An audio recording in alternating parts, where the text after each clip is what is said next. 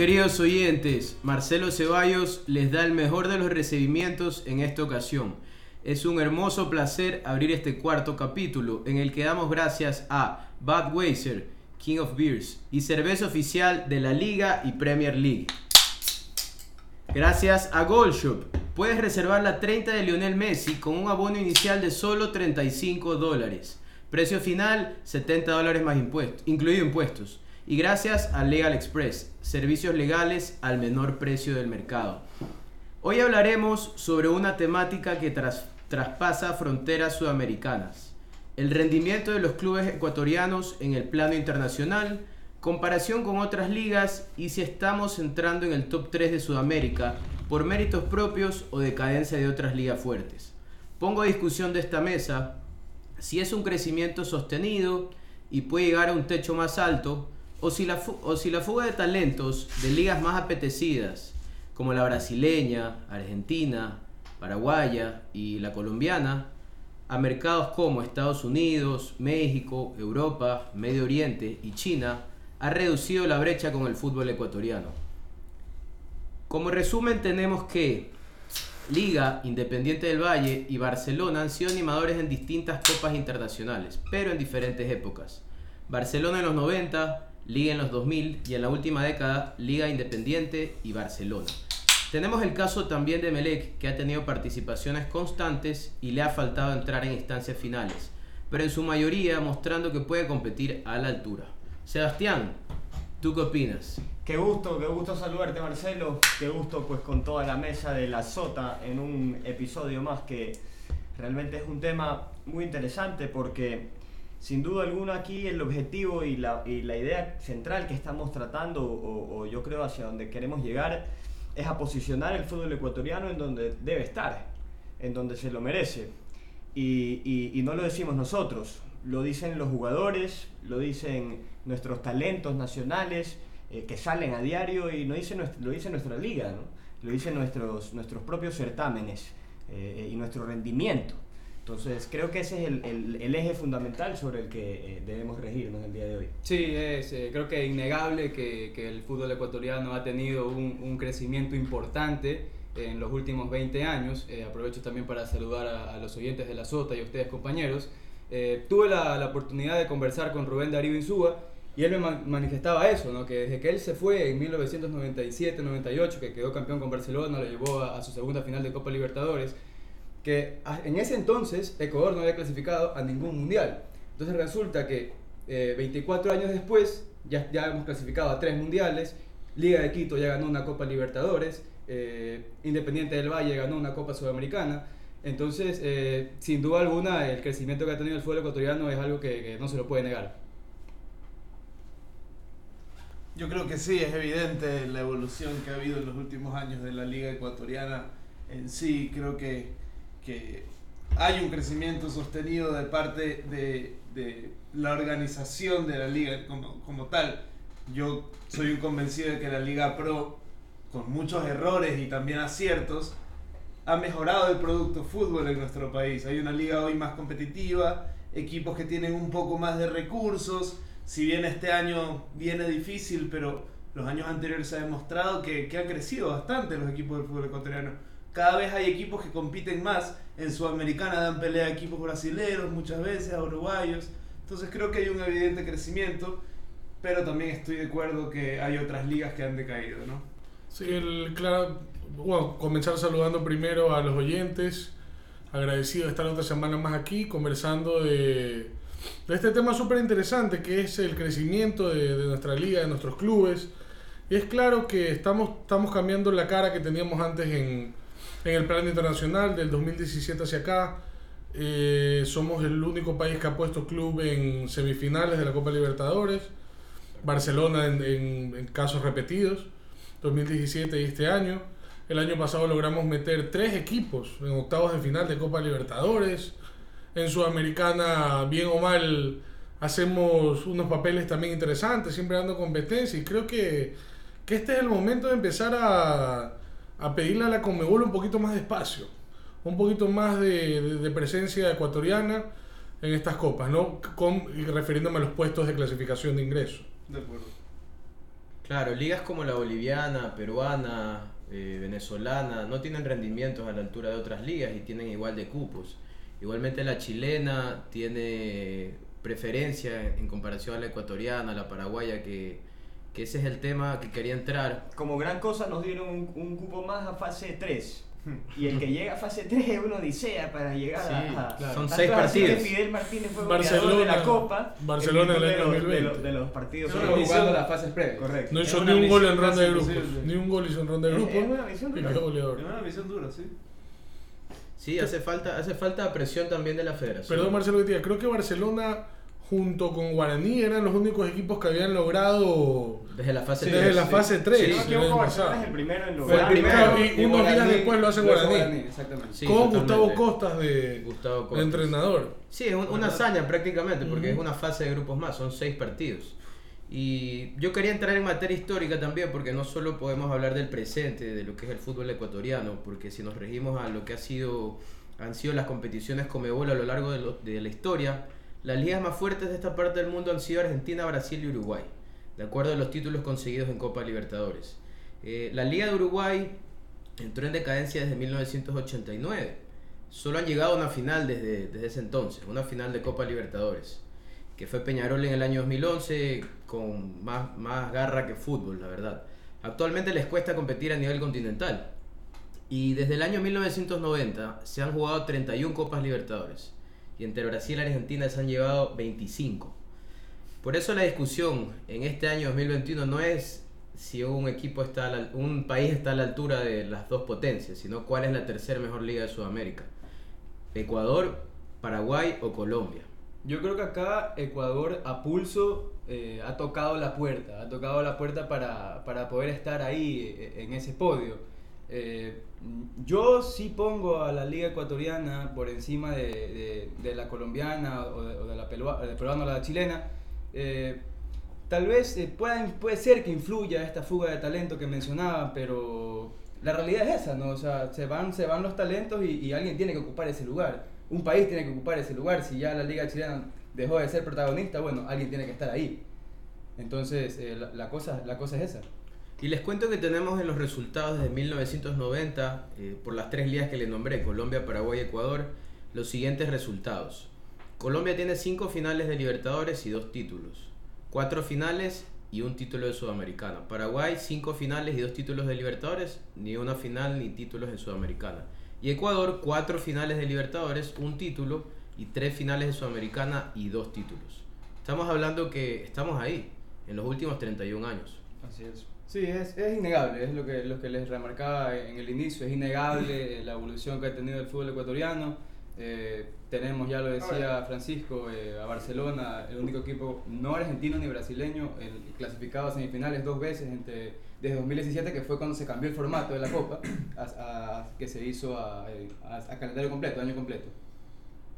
Ahora, la historia también juega, yo creo, en esto, porque si vemos eh, la tabla histórica de, clubes ecuatorianos en Copa Libertadores, eh, el mejor es Barcelona, hablando por rendimiento, eh, ha jugado 26 torneos, eh, 217 partidos, eh, más o menos es un promedio de rendimiento del 41.76%. Eh, está ubicado en la posición 16 general, es decir, el mejor equipo del Ecuador a nivel continental, que es Barcelona, al menos según esta tabla histórica de la misma Conmebol, eh, está recién 16 en el puesto de América. Vemos que el Emelec, que es el segundo, tiene 28 torneos disputados, es decir, ha jugado dos copas más que Barcelona. Eh, sin embargo, tiene un promedio de rendimiento inferior, de 37.40. Es el segundo de Ecuador y está número 20 de América. La Liga de Quito, que ha sido campeona, ha jugado 19 torneos, tiene un rendimiento superior inclusive al de Barcelona, porque es un 52.19%, y se encuentra 46 en la tabla general histórica. Entonces, eh, es verdad, yo creo que si hablamos del momento actual, es innegable que el fútbol ecuatoriano está haciendo méritos para, para conseguir plazas adicionales, porque realmente eh, eh, aterrizando un poco la conversación que estamos teniendo, eh, eh, el fondo es ese.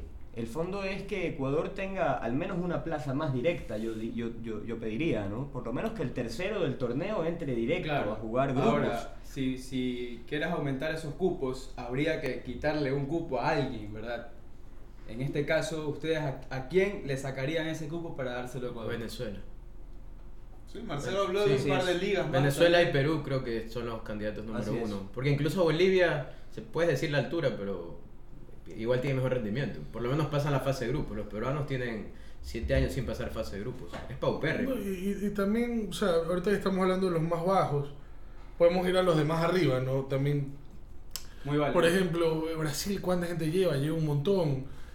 Yo entiendo que, que esto es un tema que, que igual se mantiene el espíritu de competencia en el que todos entran y todos compiten, pero sí hay un- una clara diferencia en el tema monetario, en los, en los presupuestos que manejan la- los equipos de la Liga Brasilera.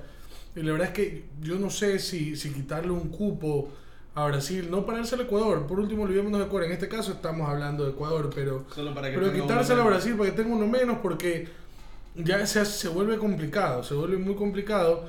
Igual no, yo soy un tipo de acuerdo que respeta totalmente la competencia, la igualdad de oportunidades, no, no me gusta también la mediocridad de que quítale al de arriba para que tenga el de abajo, no. Pero, pero yo creo que Ecuador ya se viene ganando el puesto, no, no es que hay que igualarlo porque sí. Ecuador se viene ganando el puesto y hablando de otras ligas, por ejemplo, tienes Chile, que bien o mal, para mí no sucede nada con los chilenos. No, No. sucede nada con esa liga. Colo Colo ya quedó siendo historia. La U de Chile casi que igual. La Católica, Marcelo comentaba antes de, de grabar el programa que la Católica tuvo una participación interesante, pero una por ahí medio En perdida. los 90, imagínate. Ahora, el tema de los cupos es complicado también porque, por ejemplo, se habla mucho de se habla mucho de invitar o de que participen de manera oficial ya equipos de la MLS y equipos de la Liga MX, por Ya, ejemplo. es- es- el día que entre inviable. equipo, el- no, no sé, no me parece. por tema de calendario es inviable, Sebastián, no se puede. eh, No estoy de acuerdo contigo. Tendrían que desafiliarse de CONCACAF. Claro, tendrían, más o menos, tendrían más o menos que hacer lo que hizo la Federación Australiana Pero, en ver, su momento. yo- pero, pero podrían hacerlo, podría la FIFA permitirse que se haga a nivel de club. Es un tema interesante de analizar. Es Porque, interesante. porque realmente, realmente si es que, si es que yo soy eh, dueño de un equipo mexicano o de un equipo estadounidense, me va a traer muchísimo más participar en un torneo Conmebol o en un torneo Copa Libertadores que en, que, que en la Conca Champions de ellos. La Conca Champions de allá, hermano, la gana, es, es una liga mexicana número Una 2. Copa de México. Entonces, Sí. no- que juega no- con los dos más grandes de Estados Unidos y Yo, ya. Sí, yo estoy muy, muy convencido que, que ese sobre- tema va a Y sobre pasar. todo para fortalecer la, la misma competencia, el mismo producto, eh, Copa Libertadores. Es que El reto yo- que esté, el reto que estén los mejores equipos mexicanos y los mejores equipos estadounidenses y los mejores equipos de Canadá, hermano, estamos hablando ya de, de- de un torneo eh, que puede competir parejo. ¿No creen que Claro, pero habría, habría que pensar así. también que, que la inclusión de, de estos equipos Es equivalente, muy aparte de los cupos, que también es un tema importante, es llamar a equipos con un presupuesto muy superior Pero al está de bien, muchos está de, bien. de Pero Sudamérica. está bien, es- Son equipos que, con- que, que par- que participan Pero en ¿no crees que en parte no, sería desproporcional yo, la yo soy del criterio, yo soy del criterio de que, de que América de- debería unificarse, loco. Es que el un tema es que con CACAF no le conviene. También es el nivel- de ese- de Y a a tampoco, y no sé si a yo Conmebol creo que a. Conmebol no le conviene. No quieren aflojar la... Es Sobre todo por teta. cupos del mundial, es, Mira, es evidente. eh, A- al día de hoy le conviene, loco. Por ese lado sí. El día de hoy, eh, eh, eh, No, Conmebol pusiera uno más. eh, Cu- Conmebol pusiera uno más o dos más en la Copa. Si se, si se compitiera todos. Es Mira, la no, realidad. eh, yo creo que, que sí, es verdad que tienen otros presupuestos, todo. Pero a, a mí lo que más me preocupa es que la copa no se va a ampliar. Ahí, ahí el que tiene que salir. Y yo te apuesto lo que quieras que no van a salir los brasileños ni los argentinos. Sí. Ahí nosotros salimos peloteados. Y ojo con lo que pasó en el último Mundial de Clubes. La CONCACAF le ganó a la Conmebol. Ve- Venía pensando en Sí. eso cuando hablaba Sebastián Sí. del, del Mundial de Clubes. Eh, yo no sé si también a los de CONCACAF les interesa perder su, su bien o mal entrada al Mundial de Clubes, que es, La- vamos a suponer entre los grandes, tienes a Tigres, América, Cruz Azul. a Cruz Azul, vámonos a, vámonos a Estados Unidos, tienes al Seattle Saunders, al Galaxy, Yo- yo la al verdad- Club, que bien o mal aspiran a jugar el Mundial de Clubes.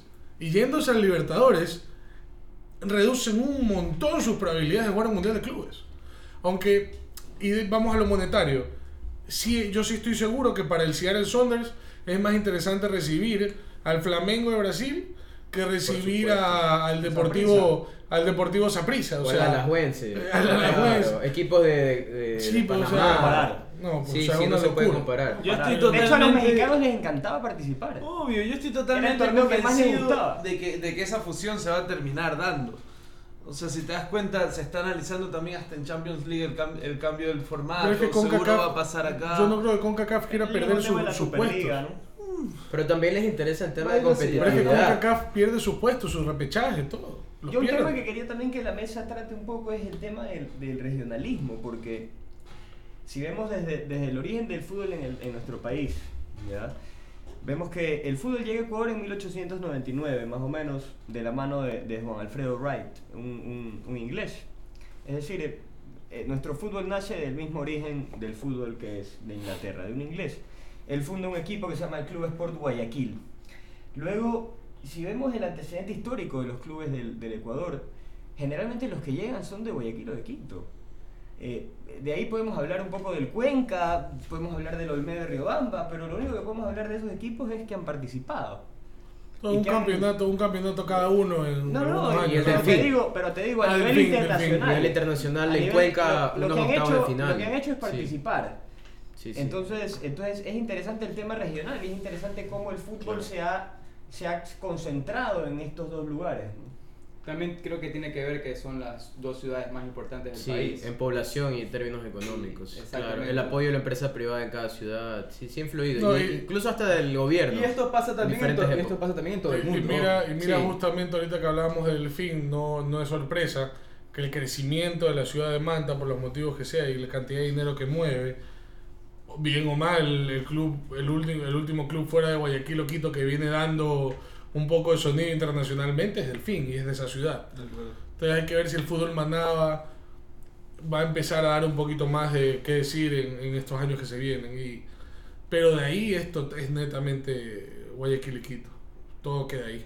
todo Pero queda Cuenca ahí. se merece un club que, que pelee competiciones internacionales. Bueno, ahora- ahora- yo, sí. yo tengo, yo tengo un tema súper personal con Cuenca, es una ciudad muy bonita que me encanta, yo creo que todos aquí en la mesa podemos compartir, no, no hay persona, yo creo que no hay nadie que odie Cuenca, más o No, menos, ¿no? sí. Todo, todo el mundo quiere ¿A quién no Cuenca. le gusta ir? ¿Quién no le gusta ir? Y a mí me pasa que Es el Cuenquita. que a pesar de no ser hincha del Cuenca, a mí me gusta que el Cuenca le vaya bien. Sí. Cuando el Cuenca gana, cuando eh, un, un- Es un lindo equipo. Sí, la Mira verdad que el que- Deportivo Cuenca mira es uno de los pocos la- equipos que te llena el estadio. la Liga Pro lo La fue hinchada es cambiando. fiel. Es fiel. Sí. Es una de La las ciudad plazas- se vuelca sí, con la- el equipo. la Es Liga una de las Pro- plazas más interesantes. Con las fechas y todo este tema de que Gol TV decide qué fechas se juegan, qué fechas no. Había una en la plaza del Serrano Aguilar, había una fecha súper interesante que era el viernes de noche. Sí. No sé si ustedes recuerdan Sí. hasta hace unos años, el viernes de noche de local jugaba el Cuenca, ¿ya? Y ese era tu plan y a mí me había pasado diferentes feriados, no sé ustedes, o fines de semana en Cuenca, estar y ver que el viernes la gente ya está de rojo y empieza a ir al estadio y chuta y se vive un ambiente bien bonito, bien bacán. Ya eso se ha ido perdiendo con la situación económica en la que está el club. Yo no entiendo una ciudad que mueve tanto dinero con familias ya, o sea, de cantidad de dinero que no podemos nosotros concebir cuánta plata tienen esas familias. Yo no digo que tienen que hacerlo, no, no digo que tienen que entrar en el mecenazgo, en el apoyo, pero yo creo que ese club se merece Sí. que, que las familias grandes de Cuenca hagan un aporte a ese club. Pasa que tú no metes tu billete donde sabes que no va a pasar nada. Correcto. Y es, y es el, y es el problema y es lo que pasa en nuestro fútbol. Es lo que viene pasando mucho tiempo en nuestro fútbol, no hay una estructura, o sea, un- puedes tener todo el billete del mundo, y pero ¿qué vas a hacer con ese billete? No, y, sabes no qué? saben qué va a hacer y, con el y- billete. y que también es interesante porque se juegan dos partidos. Pero pueden Se colocar juega, el un- partido, se juega el partido de los jugadores en la cancha, ¿ya? Y se juega también el partido de los dirigentes. Y yo creo que, a ver, los jugadores en su partido han demostrado que, que el fútbol ecuatoriano está para mucho más. Sí. Pero los dirigentes todavía tienen esa tarea pendiente. Una Acá tarea los pendiente. equipos están endeudados, eh, la mayoría de los equipos están en números rojos. Entonces también si hablamos de un crecimiento eh, del fútbol ecuatoriano, tal vez a nivel deportivo, a nivel práctico, a nivel táctico, técnico en dentro del campo de juego, podemos hablar de un crecimiento evidente.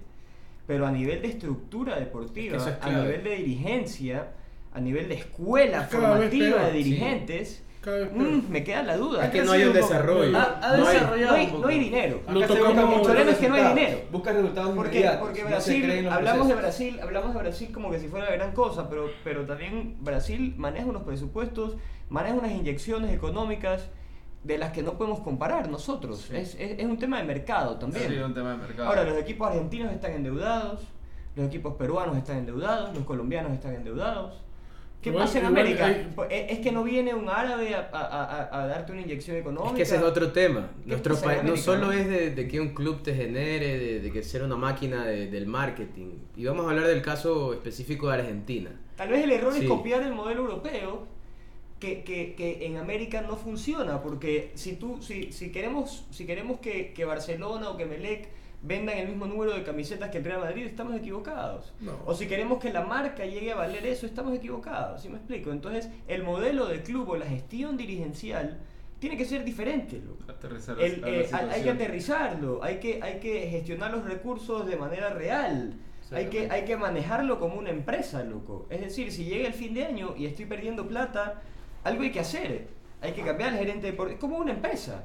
Si llega el, el fin, el fin de año y la empresa pierde dinero, los dueños van a estar molestos. No, los, los dueños no van a festejar el fin de año, loco. Lamentablemente aquí es. lo ven como una catapulta para otro- otras actividades. Sí, y Mira, otro, lo- y lo otro hecho tocamos- lamentable también es que, y esto se- lo, lo han dicho varios dirigentes de Liga Pro, es que si, si se, se aplicase el reglamento a rajatabla con todos los equipos del fútbol ecuatoriano, es muy probable que varios partidos no se jueguen. El control económico. No, sí, total.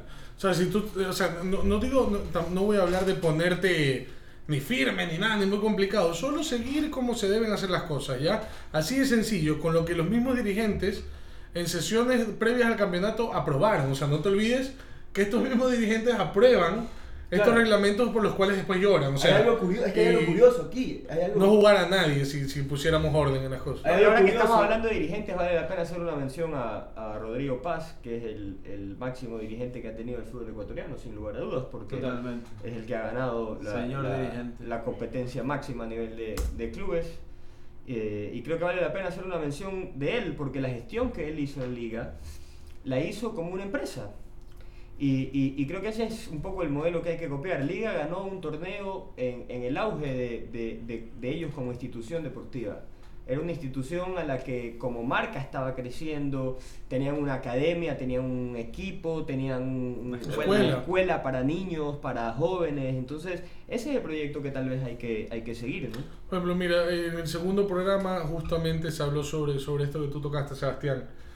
El tema de la situación deportiva que mejora, pero la situación estructural de los clubes Ujú. empeora. Es exactamente la pregunta que planteamos en el segundo programa de Es la por qué deportiva deportivamente estamos tan bien, pero todo el mundo se queja, todo es un relajo. Eh.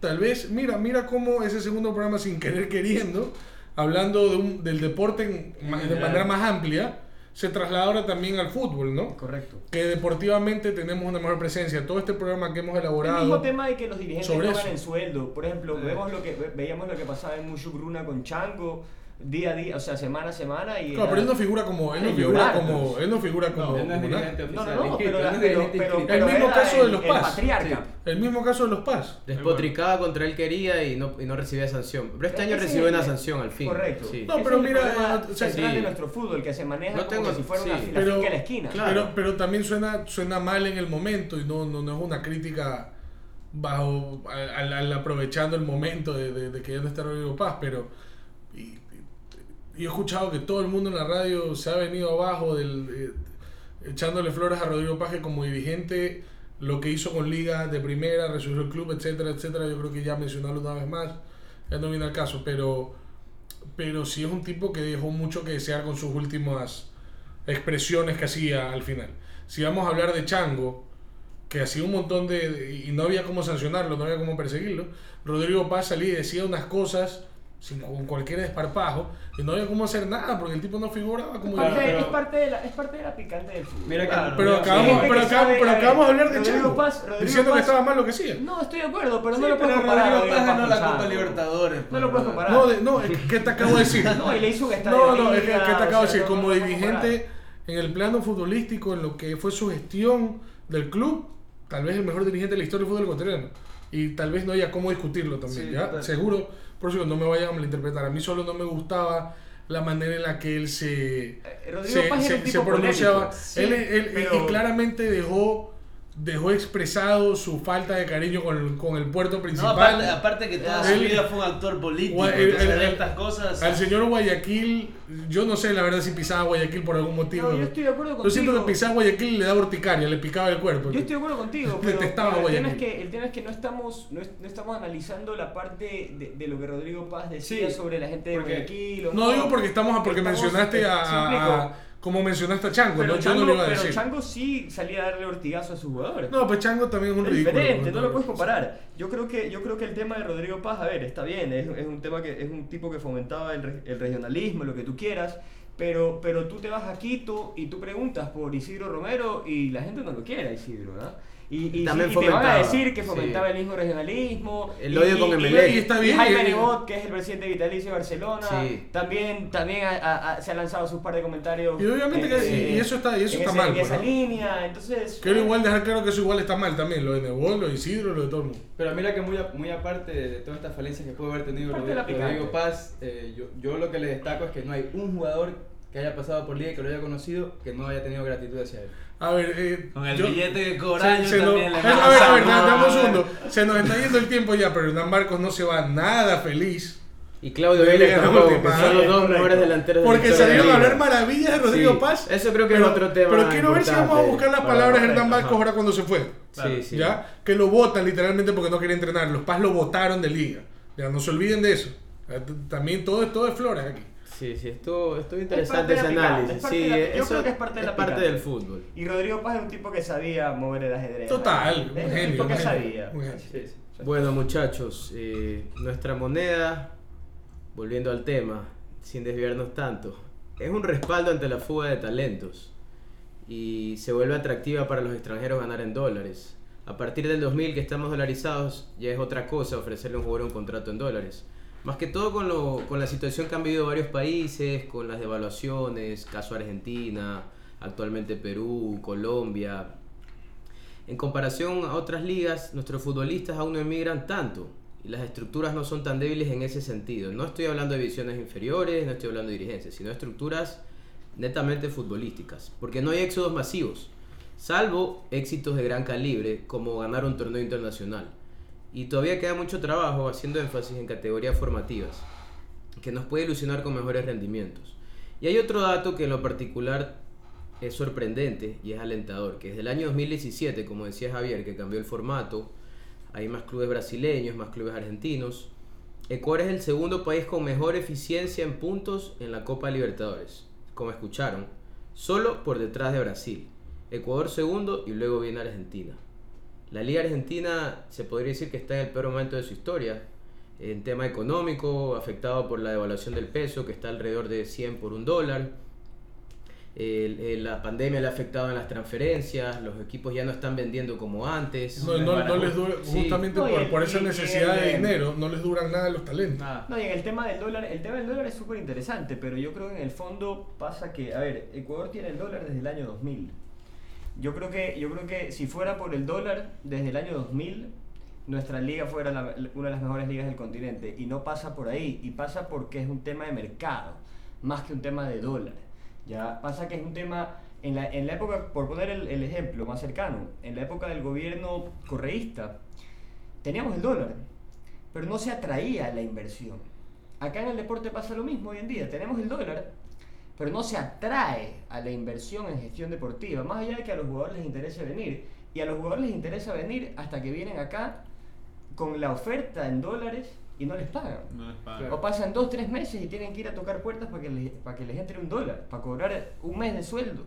Entonces, es un tema de mercado, es un tema de circunstancias. Los jugadores hablan de eso también y se pasan la bola. Eh, no, mira, yo estuve en Barcelona y me demoré tres meses en cobrar tanto, tuve que demandar, tuve que... mm, ¿Sabes qué? Acepta mejor la oferta de Uruguay, hermano. Claro, muy bonito el dólar, pero no pagan. Exacto, exacto. Mientras no paguen, claro, es verdad, no, no creo que, que vengan acá Un tema de mercado, es un tema de apertura. Sí, pero hay muchos clubes, Barcelona creo que es el de los clubes más importantes el que ha Oye, hay que hacer incumplido, una sí. mención y hay que hacer una mención a ver a este gobierno, a las políticas que está teniendo, a- también a, a la inclusión del tema de las sociedades mercantiles en el deporte. Mm, Hay, totalmente. hay avances, es, es un hecho que Ecuador está dando pasos, pero creo que se puede hacer más en materia dirigencial. Hay que, hay que tener dirigentes para mí que ganen sueldo. los clubes deberían de, de manejarse como empresas. Tiene que llegar el final de año y si el balance está en rojo, hay que remover al administrador, hay que cambiar la estrategia de, de- de- de- de- de- de negocio. Esto es un negocio. Cuando, pues, llegaste, cuando llegaste a primera es un negocio. loco. Si vamos a hablar de un administrador que es la figura de una sociedad anónima que es sin presidente. Presidente operativo.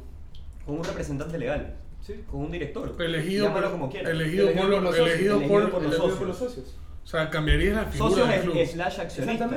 Pero yo no sé, ya, ya lo- esa conversación lo tuvimos cuando tratábamos de, de- de- de cocinar este proyecto, lo conversamos con Sebastián. Y, y para mí, en el fondo, hay ciertos clubes con los cuales a mí me queda la espina que yo soy pro de las sociedades anónimas y el fútbol como, como empresa y como business, totalmente de acuerdo.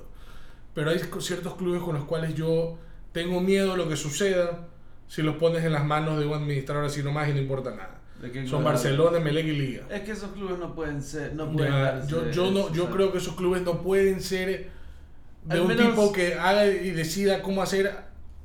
Porque no importa, en diciembre me despiden, entonces yo.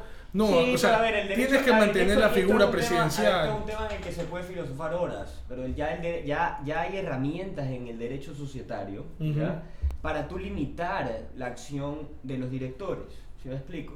Entonces tú a nivel de estatuto, tú puedes, tú puedes decir, a ver, el, el que llegue ahí no me cambia el escudo, no me cambia los, col- no me cambia los colores, no me cambia el estadio, Todo lo no me cambia... ¿Me explico? Entonces, yo creo que las herramientas societarias están ahí. Hay pa- ya hay pactos entre accionistas. Hay que revisar el, el ordenamiento jurídico ecuatoriano, que en materia societaria también está evolucionando mucho. Claro. Entonces, eh, yo, yo creo que, a ver, es interesante lo que tú dices y sobre todo comparándolo con, con España, que es lo más cercano que tenemos.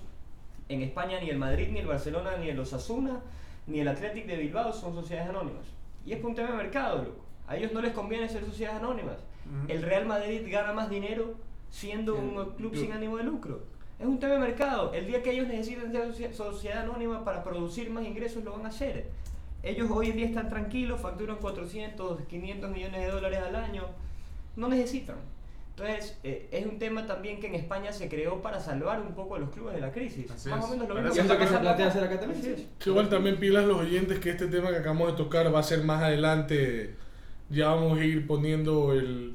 Les vamos a ir contando, pero este tema de las sociedades anónimas, de, de las empresas en los clubes, es un tema que lo vamos a tocar. eh, Muchísimo. Lo vamos a tocar sí. más adelante, no va a ser todo Sí. un programa, creo. Y esto se- O por lo menos bastante sobre eso. Esto se puede aplicar, lo que, lo que ustedes acaban de exponer, a, a- a casi todas las ligas o a todas las ligas de nuestro continente, porque hay muchísimos problemas de deuda, eh, falta le- un apoyo de la empresa privada, trabajo en divisiones formativas, y estamos viviendo en la venta de jugadores a México, Sí. a Estados Unidos, Por ejemplo, lo que Europa. hizo- y, y guardando las, la- obviamente las distancias, pero yo no sé si ustedes escucharon, antes de la pandemia, España vendió su torneo de, de la Supercopa Española. Ah, de hecho, sí. le cambió el Sí, formato, sí. ¿ya? Y que es un torneo de la, de la, de la federación. federación, es un torneo de, ellos. Ellos le cambian el formato y se lo venden a Qatar o Emiratos Árabes. A Qatar, ¿ya? Emiratos, creo. Y, y el torneo se juega allá. Y pagaron 100 millones de euros, una cosa así, que de los cuales el 80% lo invirtieron en fútbol femenino, en ligas formativas. Entonces son estrategias que se puede pensar, porque, por ejemplo, en China, en eh, Medio Oriente, se paga muy bien, a veces por torneos de los cuales nosotros no nos podemos imaginar.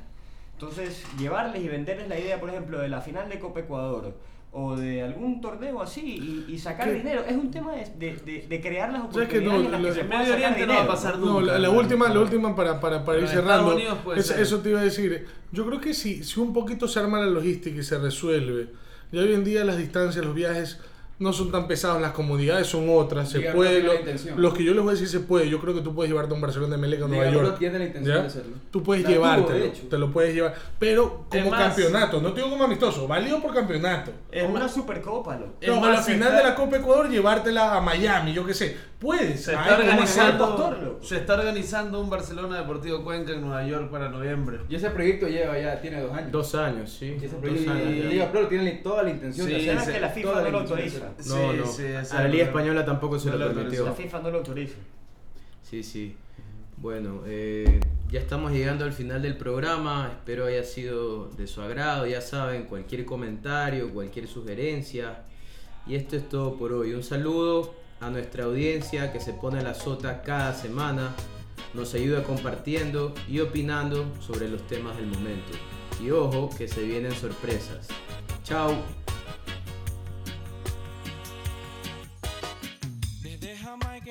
80 salió un mensaje de alegría que hasta hoy se hace escuchar. Música reggae en su esencia, inspiración de paz, de playa, de ganja y de libertad. El reggae viene a ser mi herencia